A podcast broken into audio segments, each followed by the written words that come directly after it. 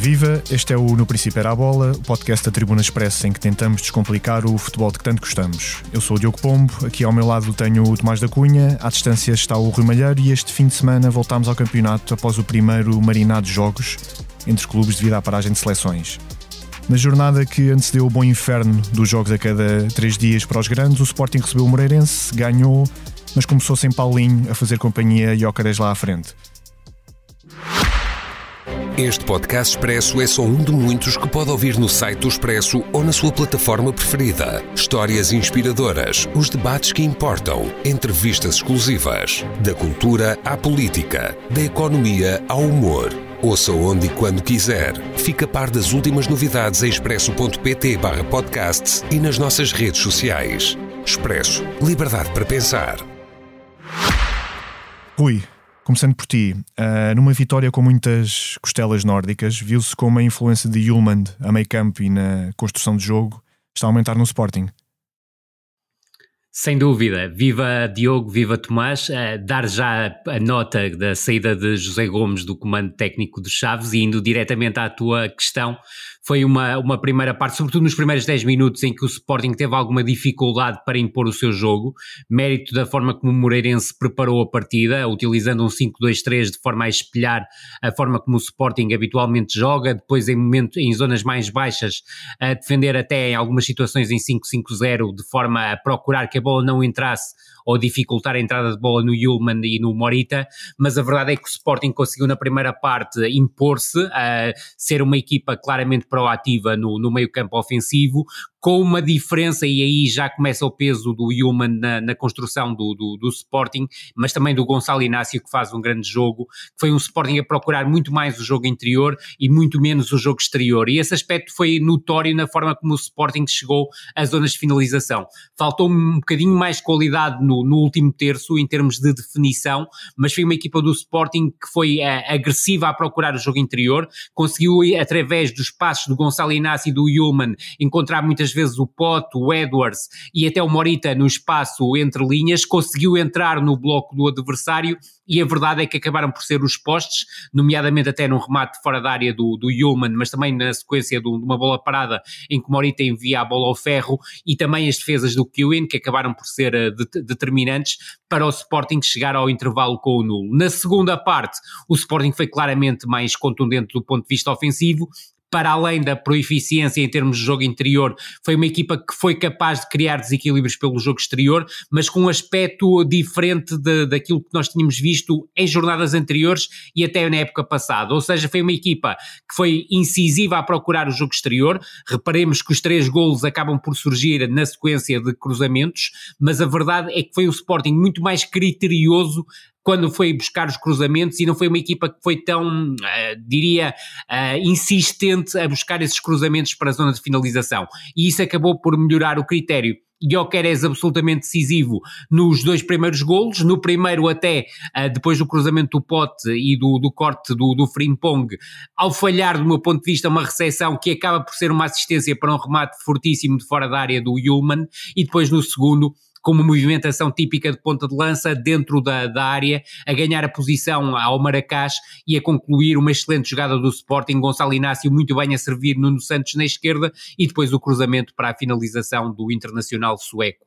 O 3-0 já surgiu na parte final da partida, na sequência de um lance de bola parada e a verdade é que entre o 2-0 e o 3-0 o Moreirense foi uma equipa que claramente sucumbiu, eh, não conseguiu reagir à adversidade, mas deixa-me dar só uma nota muito positiva para os primeiros 10 minutos do Moreirense e se quiseres até para a primeira parte do Moreirense, porque foi uma equipa que quis pressionar alto em alguns momentos, conseguiu fazer. Uh, acredito que uh, foi menos feliz uh, quando baixou o bloco, porque não conseguiu contrariar o jogo interior do Sporting, mas foi também uma equipa que procurou sempre sair para o ataque, e aí mais uma vez o papel crucial do Yulman.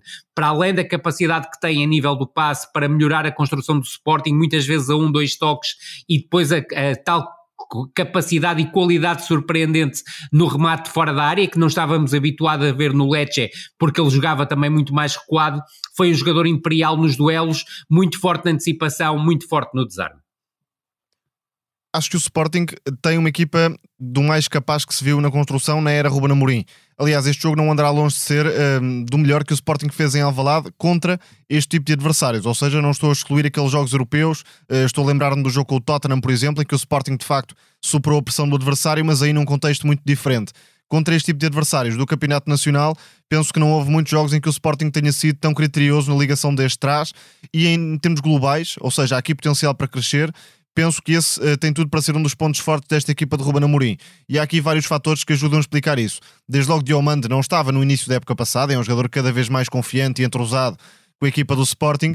E convém não esquecermos que o Gonçalo Inácio passou muito tempo a jogar como central à direita e cada vez mais está à vontade e, e confortável a descobrir linhas de passe sobre a esquerda, onde tinha tudo e confirma-se agora uh, para ser mais forte e mais influente na forma como o Sporting progride desde trás e os centrais têm sido realmente decisivos em vários golos. Diomande no gol contra o Braga, Inácio no tal gol com cruzamento de Nuno Santos. Portanto, há aqui uh, nos centrais exteriores uma agressividade e uma criatividade que o Sporting nem sempre teve. E ainda há Sanchez, que é um jogador que, enfim, não conta muito, mas poderá ser também uma solução na progressão. E depois a adição de Yulman, que é um médio que o Sporting não tinha em termos de características ofensivas.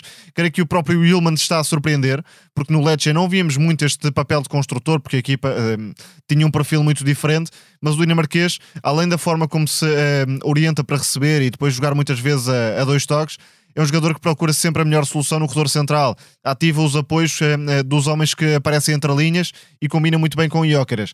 Agora, penso que o Sporting, para ser mais eh, letal, se quisermos, tem de ter um aproveitamento melhor entre linhas. Pedro Gonçalves está com um rendimento muito intermitente e de Edwards nem se fala. É um jogador que hum, tem de ligar o motor ou então um, arrisca-se a ter um papel muito secundário neste Sporting, ao contrário do que aconteceu anteriormente.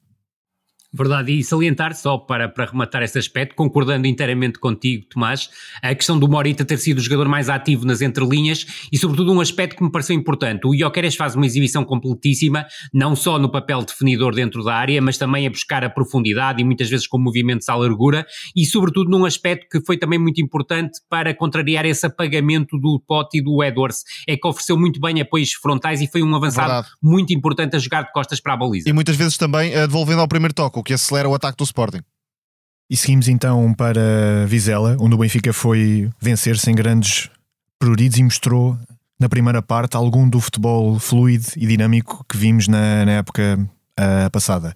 O turco Koksu cada vez mais a ditar o rumo das posses de bola da equipa. E também houve a estreia de Trubin, o guarda-redes ucraniano, em quem Roger Schmidt deu mostras de confiar já a baliza para o futuro do Benfica. Tomás, uh, os encarnados estão a estabilizar, finalmente? Estão a, crescer do ponto de vista ofensivo. Penso que foi uma exibição na linha daquela que tínhamos visto contra o, o Vitória, mas claro, aqui a jogar 11 para 11, num registro diferente, fora de casa. Foi de facto um, um Benfica dominador, uma exibição muito bem conseguida de uh, João Neves e de Coxo. Creio que está a haver aqui um maior entendimento dos espaços a pisar e da relação entre si. E uh, João Neves, mais como uh, primeiro médio, que marca o ritmo, e Coxo muitas vezes a soltar-se para chegar às zonas de criação e a definir o último passo, onde é realmente muito forte, e isso ficou visível no um, primeiro gol do Benfica. Depois, um, e é curioso que assim seja, o lado forte continua a ser uh, o corredor esquerdo. Ausnes parece estar mais à vontade também, já se identifica naquela posição de lateral esquerdo. Claro, não vai dar aquilo que não pode dar, não vai ser um desequilibrador por fora, não vai usar muito o pé esquerdo, mas em termos de associação, um, movimento para se harmonizar com o João Mário há um entendimento claramente notável que um, vai ajudando o Benfica a ter um controlo e uma capacidade de progressão muito assinalável naquele corredor esquerdo, ao contrário do flanco direito, que está um pouco apagado porque Di Maria deixa essa zona, uh, vai para onde quer no fundo, e Alexander Bá não está a ter a, a, preponderância que se esperava que pudesse ter na exploração do flanco direito, e por isso o Benfica inclina bastante o jogo para a esquerda, onde tem realmente jogadores que um, combinam em espaços curtos. Depois, na segunda parte, creio que Roger Schmidt voltou a dever Tem sido até equipa. um dos jogadores mais apagados neste início da época. Exatamente, Tomás. estranhamente, porque pensei que ia crescer, a linha estava Verdade. em trajetória Vaga. ascendente, mas não, não vai acontecendo. Na segunda parte, creio Sem que Schmidt alguma. voltou a, a dever à equipa substituições mais um, eh, à altura do jogo, digamos assim. O Benfica estava a quebrar fisicamente a partir do minuto 55, 57. A equipa já não conseguia pressionar da mesma forma, estava também a perder algum controle com bola e Roger Schmidt mais uma vez adiou as substituições para uma fase muito tardia. E o Vizela acabou por crescer, teve um, a, a, possibilidade de reduzir o marcador e aí o jogo do ponto de vista anímico muda sempre um pouco. E ao contrário do que aconteceu no banco do Benfica, onde Schmidt foi muito passivo, Pablo Villar melhorou a equipa, o Vizela foi completamente anticompetitivo a todos os níveis na primeira parte, quer a defender, quer a atacar, mas com as entradas de jogadores como Alberto Soro para o corredor direito e sobretudo de Diogo Nascimento para a zona central, para estabelecer a ligação eh, entre meio campo e ataque, o Vizela tornou-se um pouco mais perigoso e levou o Benfica até à fase final com o resultado incerto. Portanto, penso que eh, a exibição da primeira parte devia permitir ao Benfica um resultado e uma vitória muito mais confortáveis, mas Schmidt continua a ser, eh, digamos, excessivamente cauteloso na utilização do banco. E é uma coisa que ambos já uh, tinham dito aqui no nosso podcast, não é? Esta espécie de inação de vez Verdade, em quando o Schmidt. E, e, volta a acontecer, volta a acontecer o mesmo, Diogo. E, e esse aspecto parece-me parece crucial. O Tomás tocou no, nos pontos essenciais da, da, da, partida. Eu creio que a primeira parte é uma superioridade clara do Benfica contra um Vizela que, ao contrário dos exercícios anteriores, quiseres, em, em deslocações em que o Benfica teve muita dificuldade, foi uma equipa muito retraída do ponto de vista defensivo e sem qualquer capacidade de, de, de sair para o ataque. E volto a frisar, e provavelmente será um tema que nem iremos tocar mais ao longo desta da, da emissão de hoje, custa muito olhar para alguns treinadores que deixam os melhores jogadores no banco. É o caso de Diogo Nascimento, que acrescenta mais qualidade ao meio-campo, e o próprio Samu sente-se mais confortável a jogar como médio-centro mais recuado, e depois também a questão do Soro. É certo que chegou há pouco tempo à formação do Vizela, mas tem claramente mais valias em relação a quer ao Nuno Moreira, que é um ótimo jogador, quer também ao Matias Lacava, que é um jogador mais intermitente, mas também com qualidade. Salientar na exibição do Benfica que, tal como o Tomás referia e muito bem, no início da segunda parte, o Benfica também poderia ter chegado ao 3-0, mas houve o tal eh, relaxar da equipa do Benfica. E creio que o Tomás toca no ponto essencial. Ali entre o minuto 55 e o minuto 60, sentia-se claramente a necessidade do Benfica fazer substituições, para dar outra agressividade do ponto de vista ofensivo à equipa, e isso acabou por conduzir a um adormecimento, um adormecimento do Benfica com bola e mesmo também do ponto de vista defensivo com algum relaxe, que acabou por permitir que o Vizela, com um golo caído do céu numa, numa grande penalidade, eh, por falta do, do Oshnes, se tenha relançado no jogo sem que se justificasse que isso acontecesse, face àquilo que vinha a ser o caudal ofensivo praticamente inexistente da equipa do Vizela. E o, o jogo acaba num regime registro de incerteza que contrariou completamente aquilo que foi a partida num domínio absoluto praticamente do Benfica. Vamos para o Algarve, onde o Braga, no qual o João Moutinho foi titular pela primeira vez, deu um novo tropeção no campeonato. Perdeu nas barbas do Farense de José Mota, que fez jogar Artur Jorge Filho contra a equipa treinada pelo Artur Jorge Pai, que começou a ruir com o erro do guarda-redes Mateus. Rui, um, este Braga entrou na fase de grupos da Champions e demonstrou aquele arrojo uh, que conhecemos no mercado, mas ainda não teve um jogo neste campeonato em que não tenha estado em algum momento a perder por isso mesmo está com a quarta pior defesa do campeonato, que já são 10 golos sofridos e no fundo, apesar da proficiência em termos ofensivos com 10 golos marcados, acaba por ter uh, no saldo zero golos, portanto, algo que contraria aquilo que é um candidato ao título e não faz muito sentido que Artur Jorge agora venha fazer o discurso ao contrário, ao inverso daquilo que tinha feito no, no, no início da temporada, na pré-temporada, quando assumiu o Braga como candidato ao título, o que do meu ponto de vista foi precipitado, independentemente da capacidade capacidade que o Braga teve para reforçar o plantel e ter um plantel mais forte do que aquele que tinha na temporada passada. Salientar-te neste jogo, sobretudo, uh, aquilo que foi a exibição do Farense. O Farense fez uma exibição muito completa, percebendo exatamente aquilo que o jogo pedia nos seus diferentes momentos. Depois foi sempre uma equipa capaz de reagir à adversidade,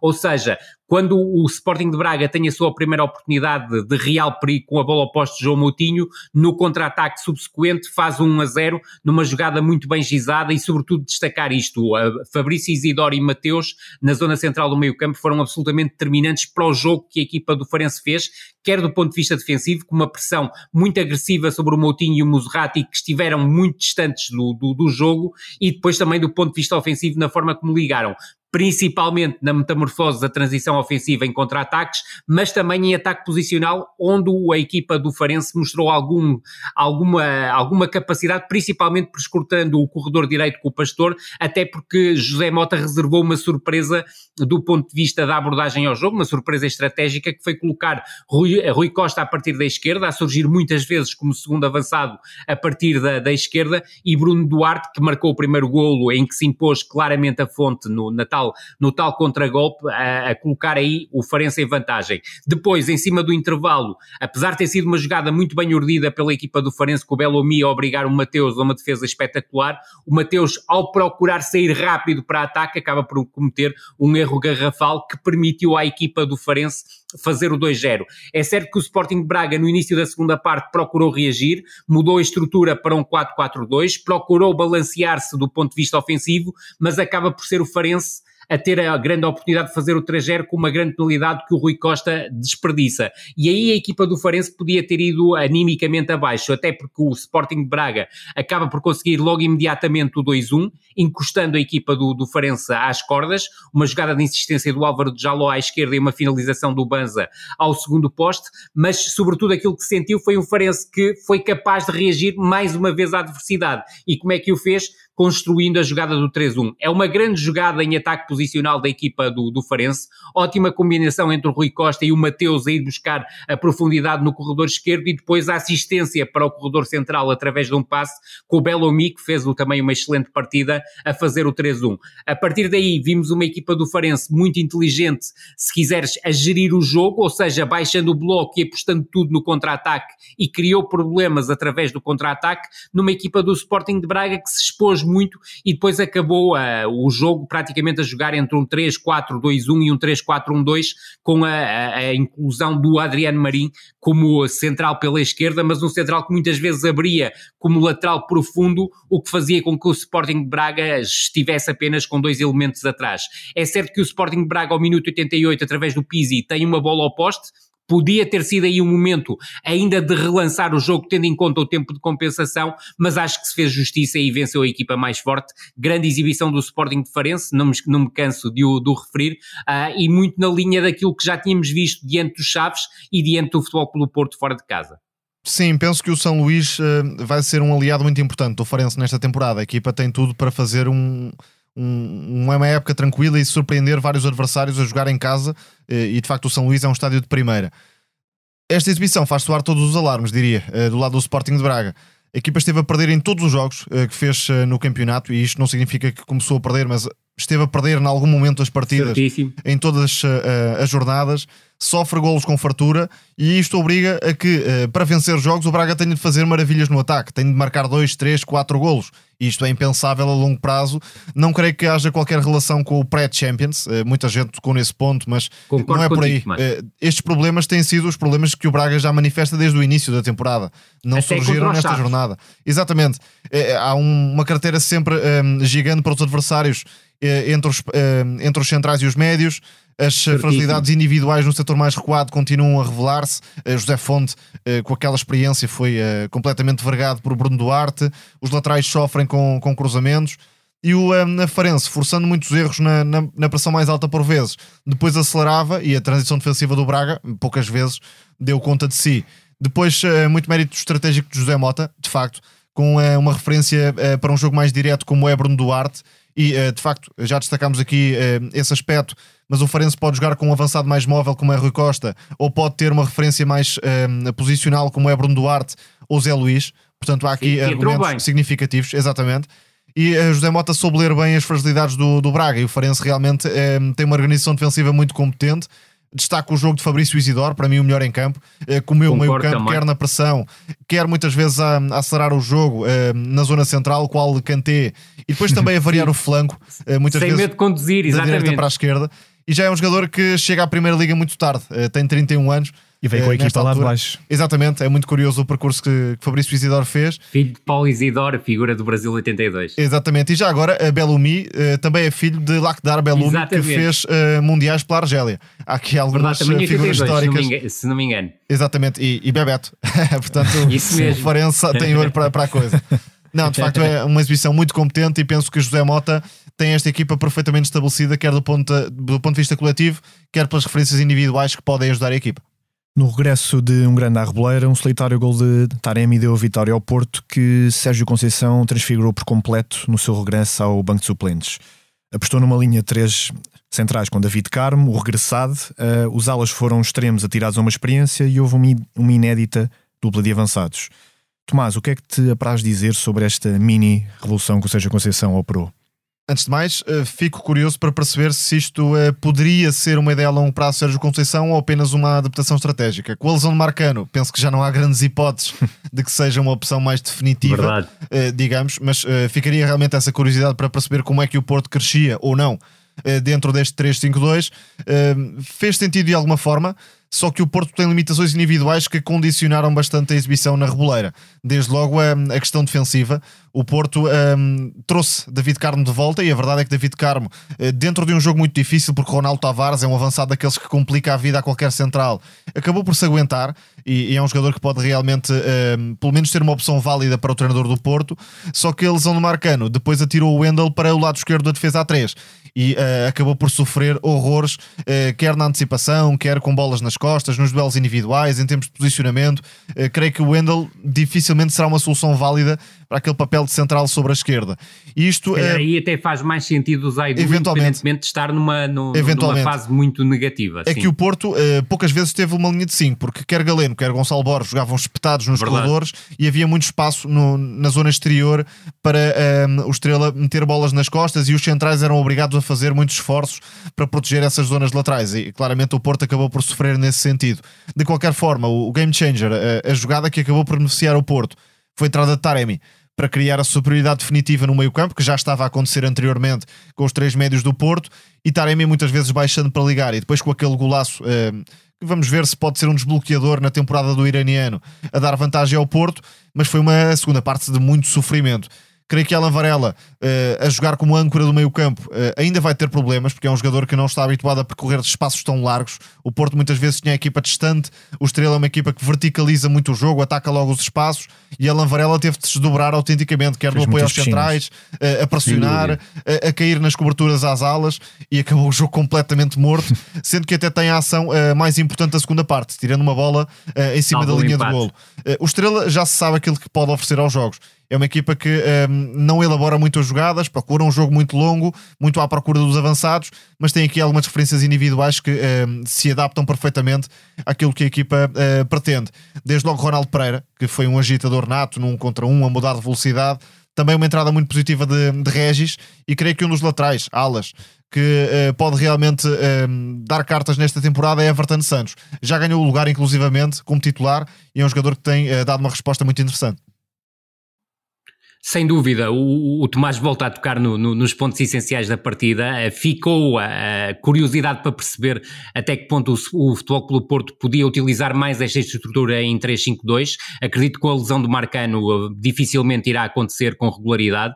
Teria curiosidade, por exemplo, de ver o Futebol Clube Porto em 3-5-2, quer hoje diante do Shakhtar, quer uh, diante do Benfica daqui a uma semana e meia. Seria muito interessante, mas acredito que o Futebol Clube Porto acabe por regressar a uma estrutura a 4, uma linha defensiva a 4, porque é aí que se sente mais confortável, nomeadamente os defesas centrais que ficam, uh, e depois também me parece que seria difícil construir uma defesa com Pepe, David Carmo e Zaidu, seria a melhor hipótese para a equipa do Futebol Clube do Porto, porque não me parece que Fábio Cardoso, David Carmo e Pepe, deslocando Pepe para o centro-esquerda, seja a defesa, a defesa ideal para a equipa do Futebol Clube do Porto para defender a 3. Houve muito espaço nos corredores laterais, tal como o Tomás uh, disse, sobretudo nas costas. É certo que o Galeno em alguns momentos momentos procurou compensar as dificuldades que o Wendel estava a ter e por isso mesmo também acabou o jogo extremamente desgastado, mas acredito que ao Futebol Clube Porto faltou em muitos momentos, sobretudo na segunda parte, a capacidade para conseguir ferir a equipa do Estrela da Amadora e reparem que praticamente não teve oportunidades de gol na segunda parte,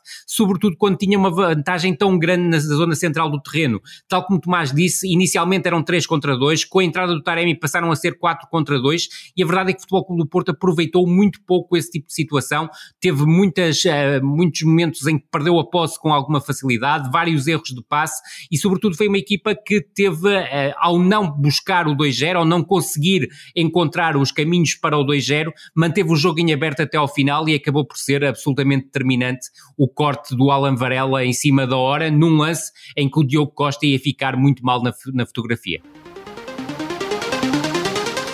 A nossa revianga por entre as pernas dos grandes para fugirmos a falar mais deles leva-nos esta semana ao Gil Vicente Estoril Praia. Os de Barcelos ganharam por 5-3 e apesar de esta só ter sido a sua segunda vitória no campeonato, em ambas marcaram uma mão cheia de golos e têm o segundo melhor ataque da liga, já agora, a par do Benfica.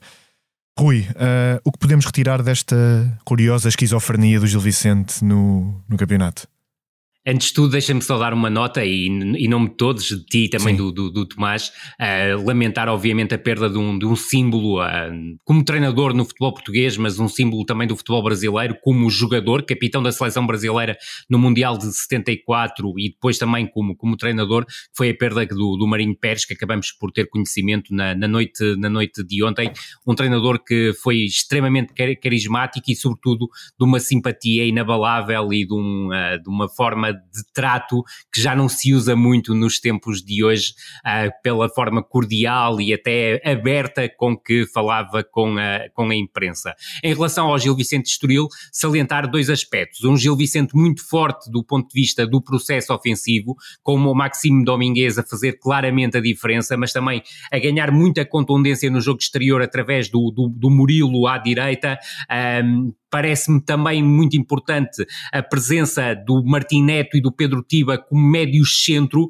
portanto, ali uma conjugação dos médios centro e a equipa acabou também por ganhar mais capacidade ofensiva com a troca entre o Depu e o Baturina. Ou seja, o Baturina parecia-me que estava com muitas dificuldades em entrar no, no ritmo da equipa e o Depu, com a contundência que oferece do ponto de vista ofensivo, a ser tremendamente importante na, na chegada às zonas de finalização e também a abrir espaços para os seus colegas uh, penetrar Depois, do outro lado, um Estoril que com bola tem coisas muito interessantes, mas tem que salientar um aspecto, independentemente de terem ido ou não à seleção, isso parece-me absolutamente secundário, não faz qualquer sentido o Estoril num jogo diante do Gil Vicente deixar aqueles que são três dos seus quatro, cinco melhores jogadores no banco de suplentes. Mateus Fernandes, João Marques e Rodrigo Gomes ficaram no banco, a equipa do, do, uh, do Estoril estava a perder 3-0 ao intervalo e a verdade é que os jogadores entraram na segunda parte e metamorfosearam por completo a forma de jogar do ponto de vista ofensivo da equipa do Estoril e até também do ponto de vista defensivo. Agora, aquilo que me parece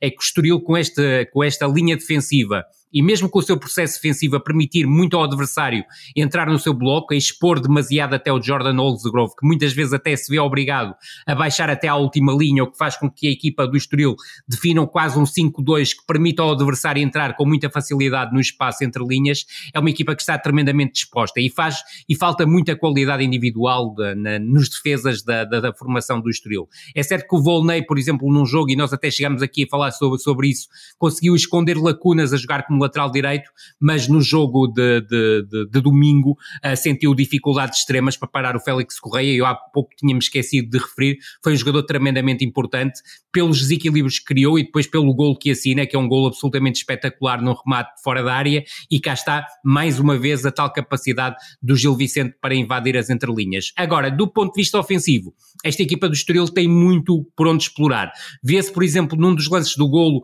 uma construção longa a partir do, do Jordan Olsgrove a encontrar a desmarcação no corredor esquerdo, portanto uma equipa que se conecta com bastante facilidade, a capacidade criativa que o, Rafik Kitan tem, capacidade para conduzir em desequilíbrio, que é muito importante nesta equipa, o poder de golo, quer de Cassiano, quer do Alejandro Marques, que ficou no banco de suplentes, e sobretudo um jogador que me parece eh, de uma importância capital nesta equipa do Estoril, e volto a frisar, não percebo como é que pode ficar no banco, que é João Marques. João Marques é um jogador importante em termos de criação, mas sobretudo é muito profundo e muito cirúrgico a surgir em zonas de finalização o Estoril parece que não aprendeu nada com a época anterior, certo. porque há aqui quase uma transição uh, completa daquilo que vimos na época passada. É, é verdade que, uh, e parece-me isso, que o Estoril ataca melhor esta temporada do ponto de vista coletivo, tem mais soluções, mais imprevisibilidade uh, e diria até se calhar mais soluções individuais, porque mesmo no banco há vários jogadores que podem acrescentar muito à equipa. O Guitano na segunda parte tem lá uma arrancada de Ben Arfa, autenticamente, que depois até dá, dá um lance de golo de facto o Rodrigo Gomes, João Marques, Mateus Fernandes, Ouso Grove, enfim, há aqui muita gente com qualidade, mas depois uh, parece que a equipa desprezou, ou melhor, a direção desportiva desprezou completamente a abordagem ao mercado uh, para compor o setor defensivo e por isso o, o Estoril uh, vê-se completamente subjugado. Tem um dos, uma das linhas de quatro, diria, mais frágeis da, da Primeira Liga, isso nota-se perfeitamente. E além disso, a própria mentalidade de Álvaro Pacheco encaminha a equipa para atacar, atacar, atacar, mas com pouco equilíbrio. Isso tem-se notado perfeitamente. Olsgrove, uh, também não creio que seja uh, o nome ideal para seis a solo numa equipa como o Estoril. Certo. Poderia ser talvez numa equipa de outra dimensão, mas uh, numa equipa como o Estoril, que é da parte baixa da tabela, está sempre muito exposto e um, poderia ser encaixado eventualmente como interior esquerdo ou interior direito, noutro papel, mas não tão confortável como 6 a solo defensivamente. Depois, realmente, os eh, jogadores que podem fazer a diferença saíram do banco na segunda parte. Rodrigo Gomes a partir da esquerda, com uh, João Marcos também na meia-direita a romper e a chegar à área. Mateus Fernandes é um nome que ainda pode uh, ganhar alguma importância e certamente vai ganhar alguma importância. Só que depois, uh, defensivamente, há muito espaço nas costas de Eles Grove e os uh, atacantes do Gil Vicente, na uh, individualidade, levaram completamente a melhor. Félix Correia sobre Volney, com movimentos de fora para dentro que deixaram complet completamente para trás o lateral direito, que é muito duro de rins. Félix Correia é muito ágil, é muito agressivo e já tinha feito uma boa temporada no Marítimo. Acho que é um dos extremos com mais valor fora do top 4, top 5 Concordo do futebol contigo. português e vai crescer bastante também ao serviço do Gil Vicente. Maximo Domingas, que é um autêntico achado porque nem jogava no Rakov uh, da Polónia, que vai defrontar o Sporting, Verdade. nem jogava, e uh, nesta altura torna-se uma das principais uh, figuras do Gil Vicente, num papel Ali... muito semelhante ao de Fujimoto. Verdade, aliás, até te posso contar a história. Ele foi contratado a uma equipa que desceu de divisão pelo Rakov uh, e nesta, nesta, neste mercado de, de, verão.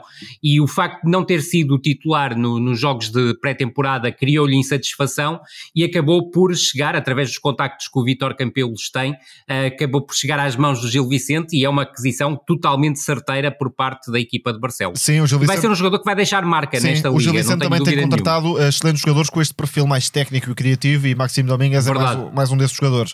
Depois, a troca no ataque, uh, creio que é realmente decisiva e aproxima a equipa daquilo que tem sido nas últimas temporadas com Fran Navarro, que apesar de ser um novo uh, goleador, com facilidade na finalização, não é um jogador posicionado, é um jogador que se dá bastante ao jogo, quer em apoio, quer com desmarcações de ruptura, e Depu é muito poderoso, é um avançado que está sempre a dar-se à equipa e uh, destruiu Pedro Álvaro. Muitas dificuldades para o jovem central do Estoril. E porque finalmente as competições europeias regressam esta semana em força com a fase de grupos, vamos dar aqui uma troca e baldroca à ordem das nossas rúbricas. Assim entramos já no nosso Teatro dos Sonhos para falarmos um pouco sobre os adversários dos clubes portugueses na Champions e na Liga Europa. Uh, se me permitem, vou aqui propor-vos um ping-pong relâmpago entre os dois para falarmos de, de cada equipa. Tomás, começamos por ti, porque estamos a gravar à terça-feira e daqui a umas horas o Porto joga contra o Shakhtar Donetsk na Alemanha, no estádio do Hamburgo. O que é que podemos esperar de um adversário que passa por tempos conturbados? E Anteriormente, calhar com o Shakhtar na Champions ou na Liga Europa era sempre uh, sinal de dificuldade. Uh, fosse quem fosse uh, o treinador, fossem quem fossem os jogadores, havia sempre um, um, perfume brasileiro evidente e uma base ucraniana também muito significativa. Agora, já não há o perfume brasileiro, há os jogadores ucranianos, sobretudo jovens, embora haja aqui algum toque de experiência com jogadores como Stepanenko, Matvienko, Chigrinsky, enfim, alguns destes jogadores. Saiu Trubin para o Benfica, como se sabe e é um Shakhtar que aposta muito na formação, olha para dentro devido a todas as contingências que conhecemos.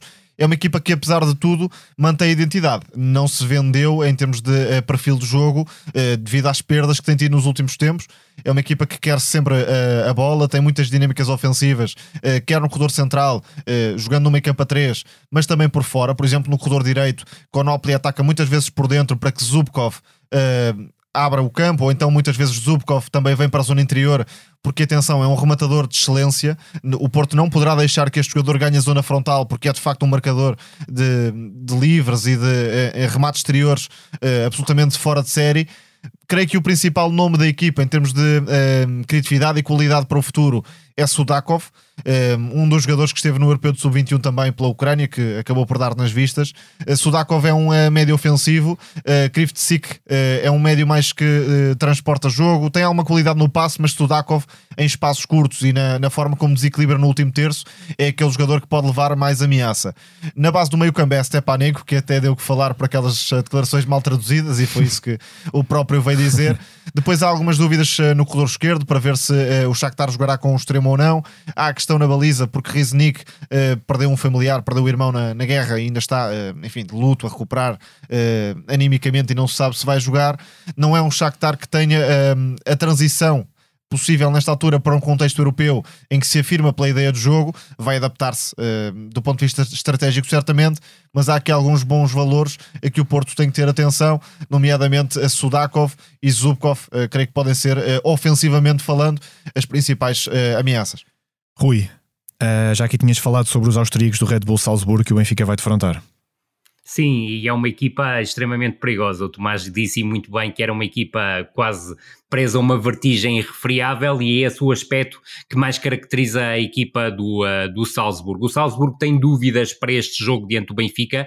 O, há várias lesões, mas principalmente a lesão mais importante neste momento é de Pavlovic, o central pela esquerda sérvio, que está em dúvida para o jogo diante do, do Benfica, o que pode abrir a porta da titularidade a Solé, que regressa de lesão, ou então a Piatowski, o, o defesa central polaco, que foi titular no último jogo, juntamente com o jovem Baidu, que é um jogador muito interessante interessante, internacional jovem austríaco de 19 anos, mas sobretudo uma equipa que é fiel a um 4-4-2 em Losango, uma equipa muito forte na, na, reação à perda, muito forte na forma como pressiona alto, recupera a bola e depois procura contra-transitar, muito na linha daquilo que víamos, por exemplo, a época passada no Benfica de Roger Schmidt, com uma equipa muito disponível para esse, para esse momento do jogo e depois tremendamente vertical na chegada às zonas de finalização. É uma equipa que não nega a posse de bola, por exemplo, exemplo, ao contrário do, uh, do Sturm Graz, mas quando a tem, por norma, busca ser muito vertical na chegada às zonas de finalização e tirar partido das combinações entre a, a dupla de ataque formada pelo Simic, croata de 20 anos, e o Konate, Costa Marfinense, de 19 anos, com o Seku Koita a surgir como alternativa. Depois, do ponto de vista defensivo, tem algumas vulnerabilidades que o Benfica pode explorar. Se superada a pressão, e não é fácil, é uma equipa que se pode desequilibrar com alguma facilidade. Sinto também que é uma equipa que tem algumas dificuldades sobretudo uh, por buscar muitas vezes referências individuais e isso faz com que tenha dificuldade na reação a cruzamentos, é um aspecto que o Benfica pode também tirar partido e obviamente a exposição que, que, que toma, colocando a linha defensiva muito alta, pode causar problemas em termos de, de, de, transição defensiva, caso o Benfica seja extremamente sagaz e creio que o Rafa poderá ter um papel preponderante para explorar os espaços que possam aparecer vazios. Tomás, um, o Braga vai ter o privilégio de receber a equipa onde joga o craque que tem provavelmente o nome mais difícil de pronunciar na Europa. Sim, sem dúvida, mas que nem está a fazer um arranque de temporada brilhante. Aliás, o final da última época já não foi tão uh, auspicioso uh, e incrível por parte de Kvaratskhelia. Uh, o Nápoles está em sofrimento. É uma equipa que, uh, com a troca de treinador, uh, está a acelerar o processo de quebra coletiva e individual que penso que seria inevitável. Isto é, mesmo com Spalletti, mesmo que Spalletti ficasse no comando técnico do Nápoles, era difícil imaginar que a equipa repetiria aquilo que fez na época anterior, onde atingiu praticamente um nível de perfeição coletiva e individual. Uh, não tem o melhor plantel de Itália, nem na época passada tinha, creio que isso cabe ao Inter de Milão, e o Nápoles transcendeu-se autenticamente numa ideia de jogo uh, muito fluida, que uh, também encaixava num discurso apaixonado, identificado de, de Spalletti, a revelação de Kvaratskhelia, o momento de forma de Ozyman, um patrão defensivo como era Kim Min-jae, que já não existe, a equipa está também a sofrer mais defensivamente, não tendo um central do mesmo nível que o sul-coreano, e depois com as referências individuais não sendo tão decisivas, desde logo Kvaratskhelia, que até saiu um pouco chateado com o Rudi Garcia na parte final do jogo pela substituição Verdade. contra o Génova, um, a coisa complica-se para o Nápoles. Diria que pode haver aqui, um, nos próximos jogos, a inclusão de algumas peças diferentes, desde logo Lindstrom, estou curioso para perceber quando é que pode Certíssimo. aparecer nesta equipa. Paulitano uh, está a ser uma das figuras deste arranque de temporada, o jogador que parte da direita, sendo canhoto, marcou um grande gol também nessa partida uh, contra o Génova. O Nápoles mantém a estrutura, uh, mantém a vontade de ter bola, mas não é tão criativo, não está a desequilibrar tão facilmente no último terço, isso também foi visível no uh, Luigi Ferraris. Creio que uh, era ideal para o Nápoles continuar com Spalletti. Uh, provavelmente a equipa não ia ser tão poderosa e tão brilhante como foi na época passada, mas escolher Rudi Garcia parece-me um erro de casting, não combina com o plantel. e aliás, em Itália já se fala de alguma falta de química na relação com os jogadores e nas escolhas que vai tomando na gestão desde o banco, por exemplo. Portanto, creio que o Nápoles vai ter mais dificuldades nesta temporada e, obviamente, sendo favorito, se o Braga estiver forte e com a, a pedreira a fazer barulho, pode ser um jogo que de alguma forma uh, dê alguma. Uh, surpresa. Não diria que o Braga uh, vá vencer necessariamente, mas pode pelo menos complicar a vida a um Nápoles que não está assim tão forte. Rui, e o Sporting vai à Áustria visitar o Sturm Graz.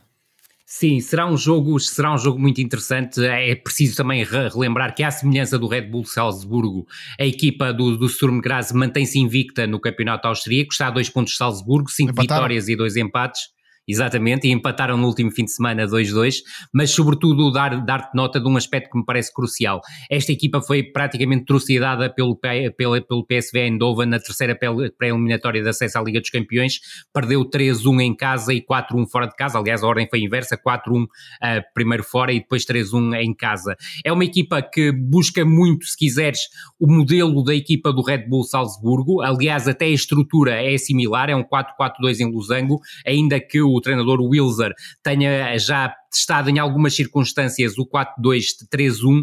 Eh, é uma equipa que tem alguma qualidade individual, destaque principalmente o Prace, médio interior esquerdo de 22 anos, austríaco, o Kitiachvili, que é um jogador, o médio ofensivo, é o vértice ofensivo do Losango, georgiano de 27 anos, um jogador com capacidade para criar desequilíbrios e forte na ruptura e, e sobretudo...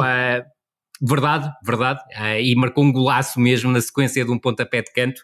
E sobretudo destacar Sarkária que, que, é o, que é o jogador que eu até aprecio mais nesta equipa do, uh, do, uh, do, do Sturm Graz, um avançado também austríaco de, de 27 anos e o bom arranque de temporada de um dos reforços que é o Vlodar Kzik, o avançado polaco, que é o melhor marcador da equipa no campeonato.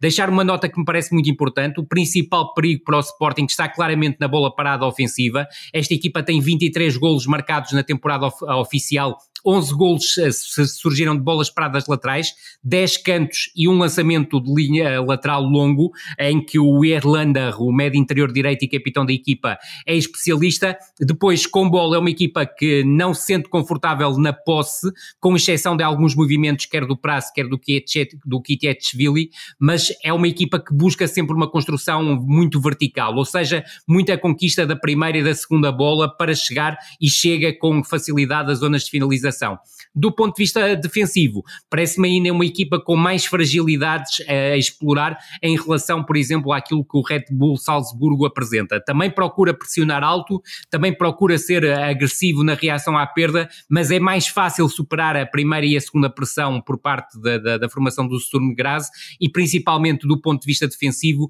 é uma equipa que também busca muitas referências individuais, tem menos qualidade, se quiseres, no setor defensivo, no eixo central da defesa, mesmo nas laterais, e creio que o Sporting pode ser muito inteligente a explorar quer o espaço entre linhas, quer o jogo exterior para depois chegar às zonas de finalização. Vamos agora fidelizar a nossa rúbrica Totti ou Tota à Série A, onde o lado mais genial deste binómio dedicou toda a sua carreira. Tomás, tu escolheste o Marcos Thuram do Inter que marcou este fim de semana no derby contra o Milan. Sim, não é tão elegante como Totti, mas uh, também merece realmente pela hum, superioridade que exibiu no uh, derby de Milão, sobretudo na primeira parte.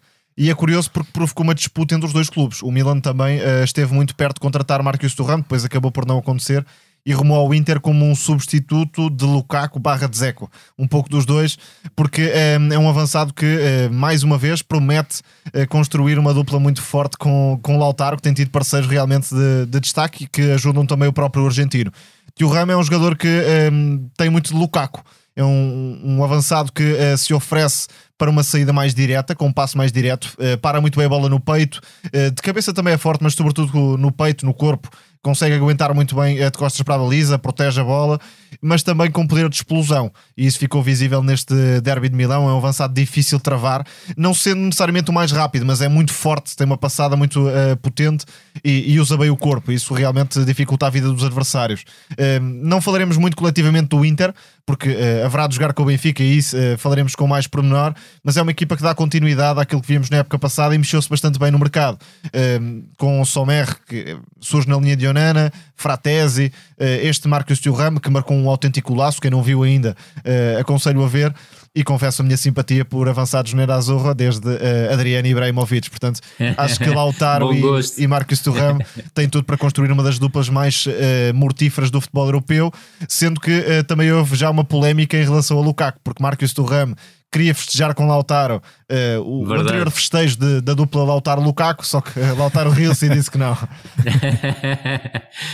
Ainda por cima, este Marcos é filho de, Exatamente, de um pai que, Exatamente. fez muita da carreira na Série A e, ra, e, raramente marcava golos. Ele teve épocas e épocas sem marcar. Sim, no... sem marcar tem golos. aquele jogo mítico contra a Croácia na, no, no Mundial. Mundial 98. Isso mesmo. Marcos Torramo tem mais uh, apetência pelo golo, até pela posição que ocupa.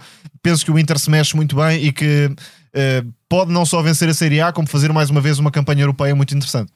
E mesmo que não chegue à final da Liga dos Campeões, que eu acho que será, será difícil, eu creio que vai ter uma equipa mais forte do que, do que teve na temporada passada. E ainda será cedo para louvar uma eventual vida nova, mas para fecharmos a nossa conversa, vamos dedicar a rubrica Arte Vem Depois a quem parece estar a sentir-se livre que nem um passarinho outra vez num campo de futebol. Rui, vais falar do João Félix. É, é, certo que este fim de semana era rico em incidências. O, o Tomás já tocou no, no derby de Milão. Podíamos falar do Bayern 2, Leverkusen 2, que foi um jogo espetacular. Podíamos falar do Nice Faraoli, uma das nossas equipas do, do episódio 0. Do próprio Brighton na vitória 3-1 diante do, do, Manchester United e aquele golo na sequência de 30 passos. Ou até do golo que colocou o São Paulo em vantagem na final da Copa do Brasil, que é um lance tremendamente bem urdido pela equipa do, do São Paulo. Mas todo o destaque para João Félix. Jogar como avançado a partir do corredor esquerdo, muito forte a aparecer quer em zonas de criação, quer em zonas de finalização. Destacar, obviamente, o primeiro gol, sequência de uma recuperação alta de Cancelo, muito forte a pressão do, do Barcelona a abafar a primeira fase de construção do Betis e depois Oriol Romeu, que com pezinhos de lã vai se impondo uh, como um mini Busquets, se quisermos, nesta equipa do, do Barcelona, a servir muito bem o João Félix. E depois o pormenor que é um por maior dos três toques de João Félix. A recepção orientada, a capacidade para suplantar no segundo toque o guarda-redes Rui Silva, o seu compatriota, e depois uma definição cruzada em queda absolutamente espetacular. Mas, sobretudo, aquilo que me apetece destacar é o segundo gol do Barcelona, em que ele faz uma assistência sem tocar na bola. Uh, eu li por, na, na, no, no, no Futuro, um site extremamente interessante que todos nós seguimos, uh, que chamaram a, ao movimento do, do, do João Félix mapear o jogo. E a verdade é isso que aconteceu.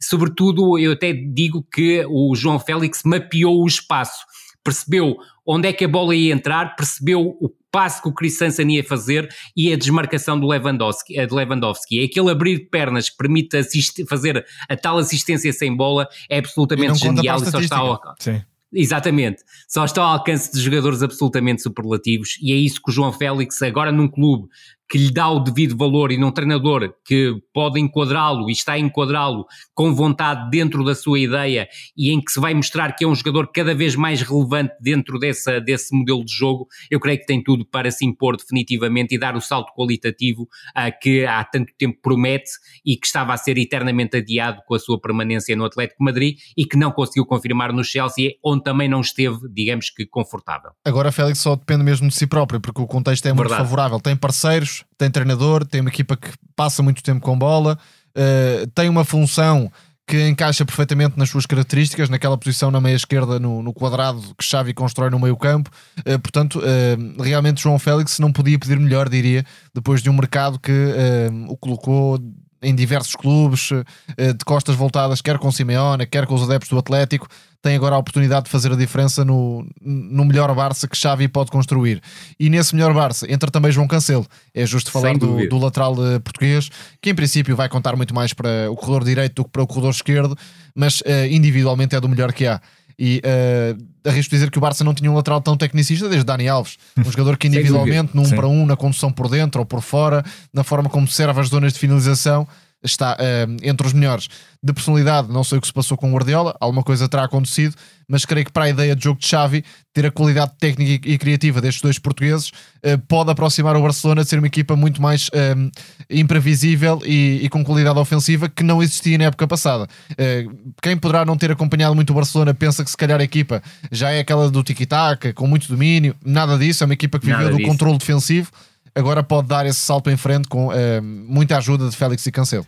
Embrulhamos assim mais um No Princípio Era a Bola. A sonoplastia deste episódio foi do João Martins. Para a semana cá estaremos. Muito obrigado por ouvirem o nosso palavreado. Até já.